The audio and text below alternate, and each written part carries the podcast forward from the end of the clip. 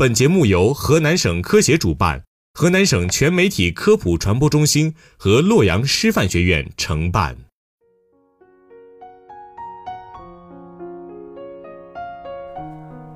各位听众，大家好，欢迎收听科普之声法治在线，我是卢阳，我是汪涵。民间借贷作为一种资源丰富、操作简洁灵便的融资手段。在一定程度上缓解了银行信贷资金不足的矛盾，促进了经济的发展。但是显而易见的是，民间借贷的随意性、风险性容易造成诸多的社会问题。在借贷过程当中，应该注意些什么？如何保障自身的权益？本期节目呢，将为您一一解读。警惕民间借贷陷阱。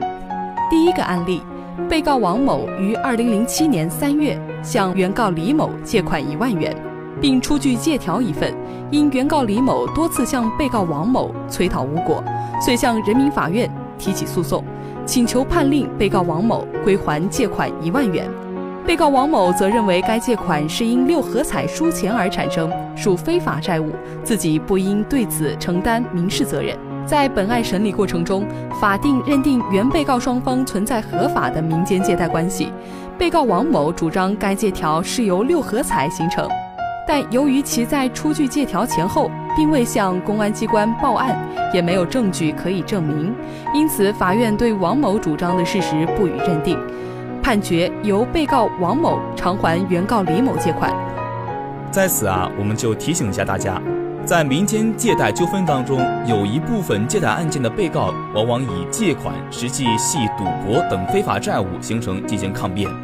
但又没有证据证明，甚至从未向公安机关报案。对于此类事件，被告只要没有充分的证据推翻借条的证明力，法院一般基于证据规则的规定，认定双方之间存在民间借贷关系。因此，如果借贷可能涉及非法债务，当事人不要轻易出具借条。如因此发生的纠纷或人身受到了胁迫，当事人一定要及时向公安机关报案，或采用录音等方式以保全相关的证据。案例二，二零一二年，张某通过他人介绍将三十万元借给叶某，叶某定期支付一定金额的款项后，张某向叶某催讨借款三十万元，叶某认为借款系高利贷，且已归还部分借款，认为所欠款项仅为六万元。针对此案所产生的纠纷，法院根据当事人的陈述以及叶某支付款项在时间和金额上有一定的规律性特点，认为叶某支付的款项实为支付借款的利息，且支付的利息为高利，故判决在正常民间借贷利率水平计算的基础上，将高利部分抵扣本金后，由被告叶某对剩余借款本金承担民事责任。在此啊，我们再次要提醒一下大家。根据相关司法解释的规定，超过中国人民银行规定的同期同类基准利率四倍以上的，属于高利贷，依法不予保护。法院支持最高支持年利率百分之二十四，也就是月利息两分计算。百分之三十六以上部分，法院强制不支持；超过部分已经付过的，法院会强制返还。百分之二十四到百分之三十六之间，当事人自愿付的，法院不会强制管，但法院也不会支持。案例三，被告叶某因银行还贷需要，通过被告张某联系，于二零一二年九月十二号向原告谢某借款六十万，便出具借条一份，约定月利率为百分之二，未约定还款期限，由被告张某签字担保，因还款未还。故双方诉至法院，被告叶某认为其与原告谢某不认识，其是向王某借款，借条是格式合同，当时未填写出借人名字，因此出借人应当认定为王某。本案的纠纷点在于借款手续不规范导致的出借人不明。被告叶某主张出借人是王某，但谢某作为借条的持有者，在没有相反证据予以否认的情况下，应当认定谢某为本案借款的出借人。至于谢某与王某之间的关系，不影响本案对出借人的认定，遂法院审理判决，由被告叶某归还原告谢某借款六十万元。在此呢，我们也要提醒一下大家，出具借条一定要规范，借条应当包括以下几个方面。出借人的名字、借款金额、借款期限、有无约定利息及利息支付时间、借款人名字及借条出具时间。案例四：二零一一年七月，方某向严某借款三十万元，并出具借条。借款后，方某一直未归还借款。严某向人民法院起诉，要求方某归还借款。方某认为其已向李某归还十万借款，系归还本案借款，但严某予以否认。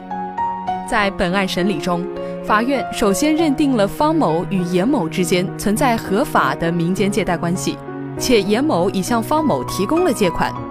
案件中，方某主张支付给李某的十万元是归还本案借款，但由于出借严某予以否认，因此该事实无法得到确认。最终，法院判决方某归还严某借款三十万元。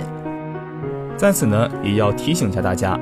借贷双方对于还款方式一定要有书面的约定。如果没有书面约定，每次向第三人支付款项，都应该由出借人出具收条或者书面指款。否则，因还款手续不规范而引发的风险，只能由借款人自行承担。借贷小知识：民间借贷合同无效的五种情形。根据最高人民法院审理民间借贷案件适用法律若干问题的规定第十四条规定，具有下列情形之一，人民法院应当认定民间借贷合同无效。第一，套取金融机构信贷，资金又高利转贷给借款人，且借款人事先知道或者应当知道的；第二，已向其他企业借贷，或者向本单位职工集资取得的资金又转贷给借款人牟利，且借款人事先知道或者应当知道的；第三，出借人事先知道或者应当知道借款人借款用于违法犯罪活动，仍然提供借款的；第四。违背社会公序良俗的，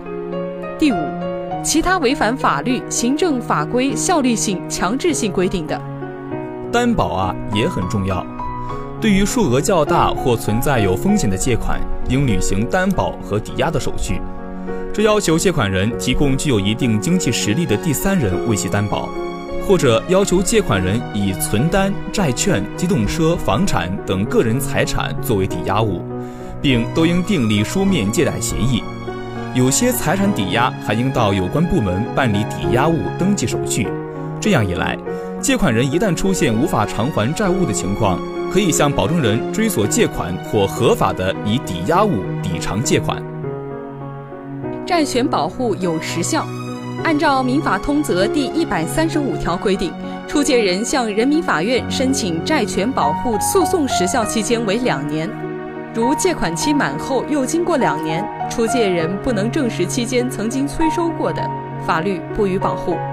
为了防止超过诉讼时效，出借人应在时效届满前让借款人写出还款计划，诉讼时效就可以从新的还款期限起重新计算。